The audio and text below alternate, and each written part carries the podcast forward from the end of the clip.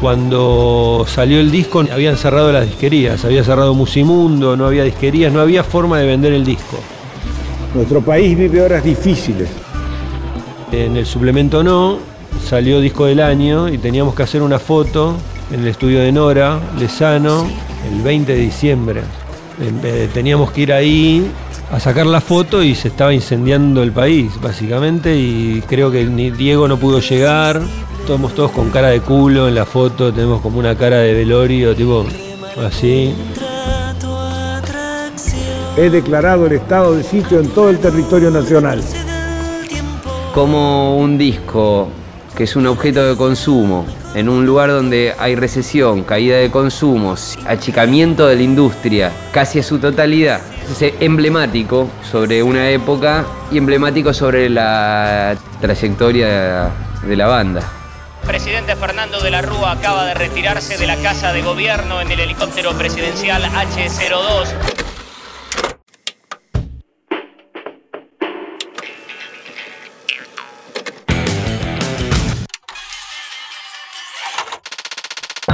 20 años atrás, Babasónicos publicó Jessico, el disco que invitó al rock a pasar al siglo XXI. Hasta el día de hoy, sus canciones continúan actuales, presentes, calientes. ¿Cómo nació el álbum que transformó el rock argentino y la escena latinoamericana?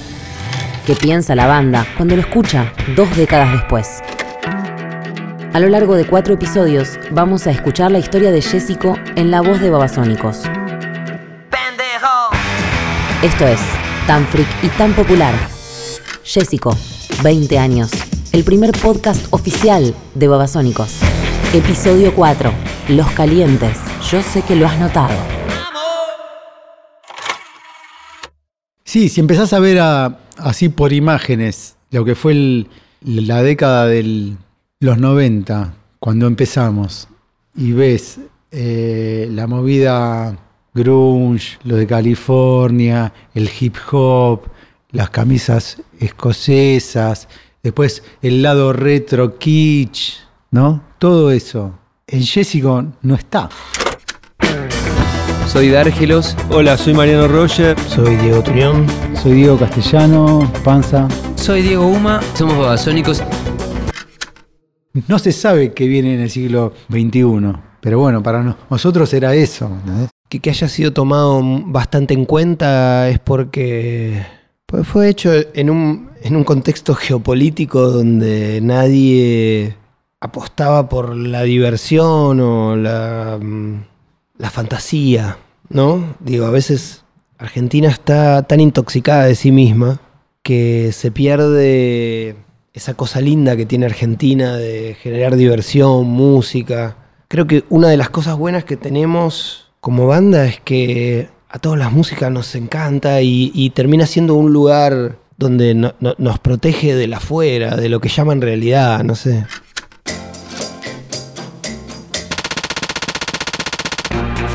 Pero afuera la realidad golpeaba duro en la Argentina.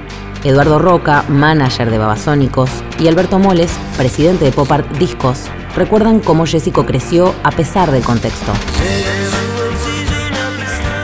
durante todo el 2001 el disco va creciendo orgánicamente, no fue una explosión desde el principio, y va creciendo. Nosotros me acuerdo que en ese momento este, sacamos una página entera en Rolling Stone para decir puntualmente las disquerías en donde lo podías encontrar, y, básicamente era en una galería este, en, Buenos Aires y en algún otro lugar, y en el interior muy poco. Y rápido tuvimos que salir a la venta también con Lichi y las cuevas de ese momento para poder vender los discos que tenían un montón de demanda, porque no conseguías la música por otros lados, sino que te lo pudiera grabar alguien en el momento, pero querían el disco original.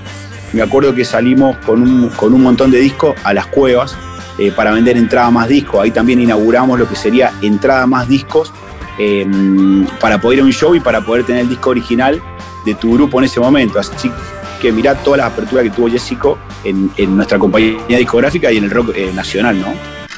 Desde Popar hacen un acuerdo con una cadena de cosméticos que se venden por catálogo a domicilio para que el disco se pudiese conseguir ahí. Lo que también rompió muy fuerte con los babasónicos fue que de, un mes a otro eh, era una banda que metía 900 o 1000 personas, recuerdo, y de golpe se hacían dos teatros colegiales, que es el actual eh, Vorterix, eh, de, de, casi 2.000 personas, porque se reventaba el lugar en ese momento. Entonces, de una semana a la otra, agotada la central de los Babasónicos, había que salir a buscar otra fecha, porque explotó, explotó después del loco y la seguida de tremendos hits que se fueron metiendo. Soy Tuta Torres, eh, bajista de Babasónicos desde el año 2011 a la actualidad. Me acuerdo de cuando el disco salió, entendí que en ese momento la banda había logrado una síntesis en, la lírica, en la forma musical, en las canciones, en la obra en general, que solo se podía lograr con todo el recorrido previo que había tenido, ¿no? Entonces, creo que yo en ese momento lo miraba un poco de reojo y, en algún punto me dije, wow, eh, qué hijo de puta, como que la clavaron al ángulo, ¿no? Hola, soy Carca, multiinstrumentista de Babasónicos. Me parece que moderno sería un poco mear afuera del tarro, porque supera ese término. Eh, sí, es anacrónico, perfecto, pero aparte de ser anacrónico, desborda de, de virtudes en búsquedas que destruyen cualquier fórmula que se haya aplicado hasta el momento. Y eso en la música es, creo que es el uno de los factores más, más fascinantes y más, y más eh, divertidos, ¿no? Eh, eh, jugar con la curiosidad de lo desconocido. Para mí fue muy importante el disco, el momento, cómo lo llevamos adelante, una situación, llamémoslo, no sé, vista de hoy, más romántica, no sé, una epopeya más romántica que excede al disco en ese momento. A partir de marzo del 2002, ya con el desastre instalado, la presidencia de Dual, los miles de bonos. El que depositó dólares recibirá dólares. Nosotros debemos haber hecho fácil 120 shows en el 2002. 2002 y 2003 seguro y 2004, los años que más tocamos. Pero tocábamos eso, 120, 150 shows. También existía el germen de lo que pasó al, año, al año posterior, digamos, en el 2002, donde el disco genera una situación en donde nosotros pasamos de ese momento en donde no podíamos vender los discos porque no había lugar donde venderlos, a terminar el año tocando en el Luna Park para nosotros individualmente, personalmente, fue como un viaje donde nos depositó en un lugar mucho mejor al, que estábamos. Todo ese sistema se empieza a, rearmar eh, o a armar realmente a partir de, este momento. Y, y digamos, Jessico es la punta de lanza más visible.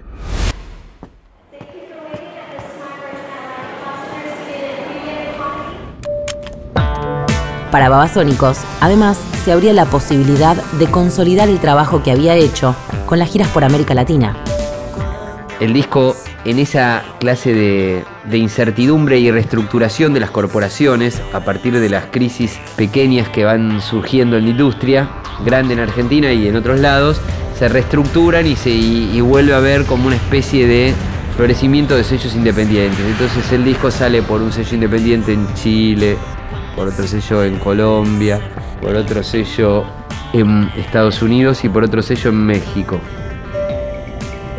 Los basónicos fueron los que nos abrieron eh, eh, la apertura de, ser un sello distinto, de ser un sello que rápido se convierta en exitoso porque empezó a meter canciones en la radio o tener un artista que viajaba también internacionalmente, se iba a México, entonces empezábamos a ser conocidos también nosotros como, como internacional porque los basónicos llevaban el, el disco Jessico a México, a Colombia, y bueno, nosotros ahí empezaba a conocerse Popar Discos. Ahí se nos abrieron las puertas nosotros también en la, parte latinoamericana. Entonces volvimos a México con este disco, eh, volvimos a Estados Unidos, a México, fuimos a España, Uruguay, que no habíamos ido nunca, es Jessico todo. Y en el desorden de la reformulación y de la reapertura de todo, nosotros veníamos a mucha convocatoria, Jessico le, le suma más convocatoria todo esto. Y crecimos mucho a nivel, a nivel regional con Jessico. Y creo que también fue el, puntapié para, para que muchas bandas argentinas empiecen a girar en el exterior.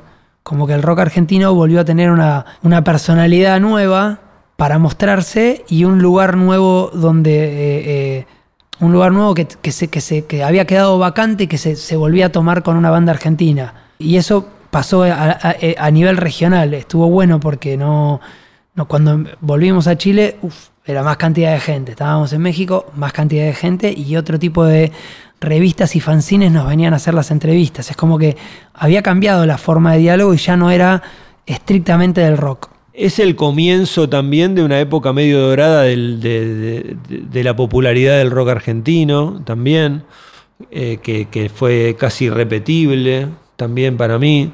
O sea, toda esa, toda esa etapa entre el 2001 y el 2006, ¿no? donde existe como toda una, toda una explosión de popularidad de- de- del rock Creo que fue un disco muy importante para el rock argentino y para el rock latinoamericano, porque es, es un punto de partida luego a muchos que quisieron rebelarse contra el establishment local, cada uno en su país, o latinoamericano, de cómo se deben hacer las cosas. Y Jessico es, un- es, como un ejemplo de autogestión, autoproducción, cantautores, compositores que arreglan sus canciones de una manera única, pero no para agradar, sino porque creen que esa es la nueva forma de componer y terminan haciendo un camino particular para un montón de gente en toda Latinoamérica. empieza a existir la cultura del festival, cosa que, que durante muchos años no existió, o existía muy esporádicamente. Yo recuerdo cuando era más chico, no sé, los festivales rock and pop, o viste en los 90, el nuevo rock argentino, viste, pero muy, muy aislado. Y para mí en, el, siglo XXI trae lo que termina siendo como medio lo, lo que es la, la situación Lollapalooza, digamos. El cambio de época impactó en todo y a nosotros nos, nos benefició a, a todo nivel porque, porque fuimos una banda que, que sin cambiar su, su, su esencia accedió a una popularidad que hasta ese momento no, no- no tenía o era muy, muy eh, más limitada y pudimos tener la libertad de hacer un montón de cosas que queríamos hacer. Esta libertad de babasónicos para plasmar sus intenciones, que Jessico amplificó, se mantiene hasta el presente en todos los aspectos de la banda. Pero hace tiempo que los integrantes de Babasónicos no escuchan el disco. Cuando salió el vinilo fue la última vez que escuché Jessico. Ahí está. Me, me impresiona cómo suena, me impresiona la, el audio, el audio que logramos en ese momento, que tal vez es el más logrado de, los discos de esa época. Tal vez Infame para mí es mejor disco, tiene mejores canciones, pero suena mejor Jessico. No sé por qué. Suena mejor, tiene más aire, suena más, más compacto, no está tan sobrearreglado, está, tiene como los arreglos justos.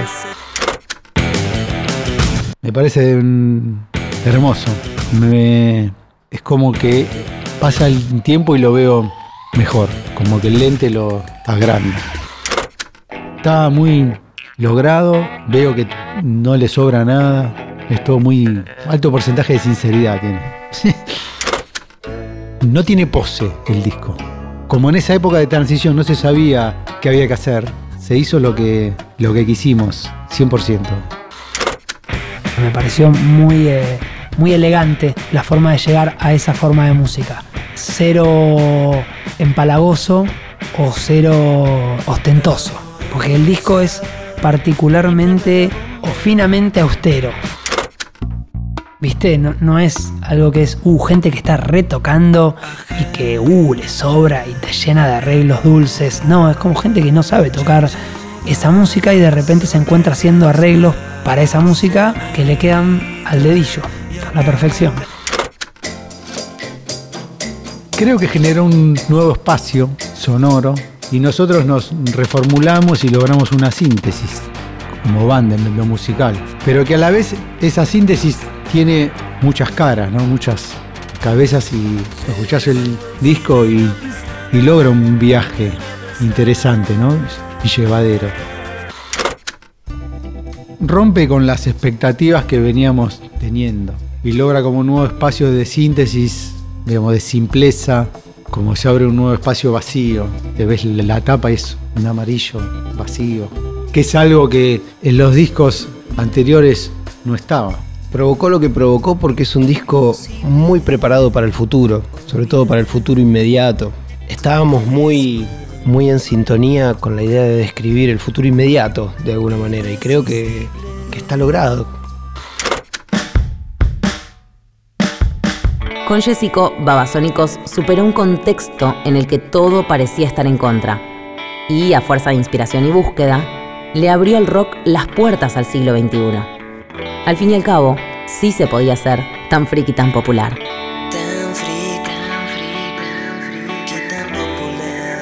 Las bandas eh, longevas tienen como una... par- Hay, hay un momento de su carrera que es la que la- las marca y después tienden a como a medio a repetir o a hacer como medio una mímica de ese momento.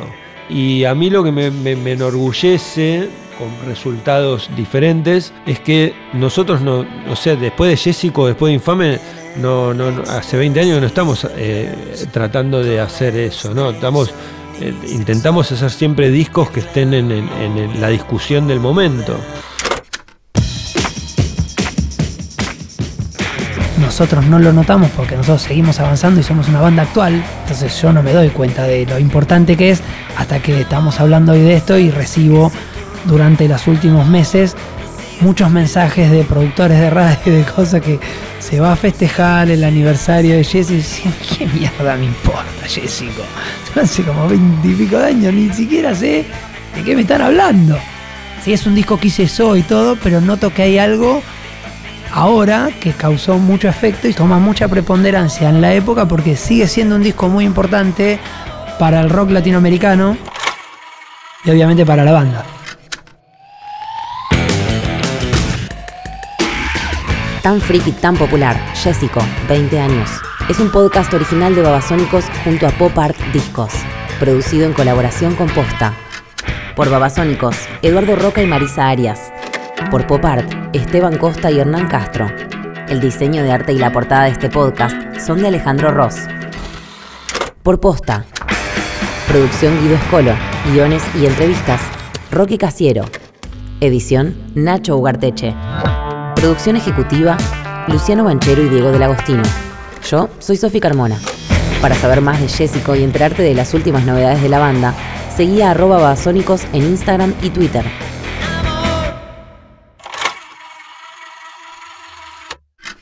No lo sé. ¿Qué puedo agregar? Es un muy buen vinilo.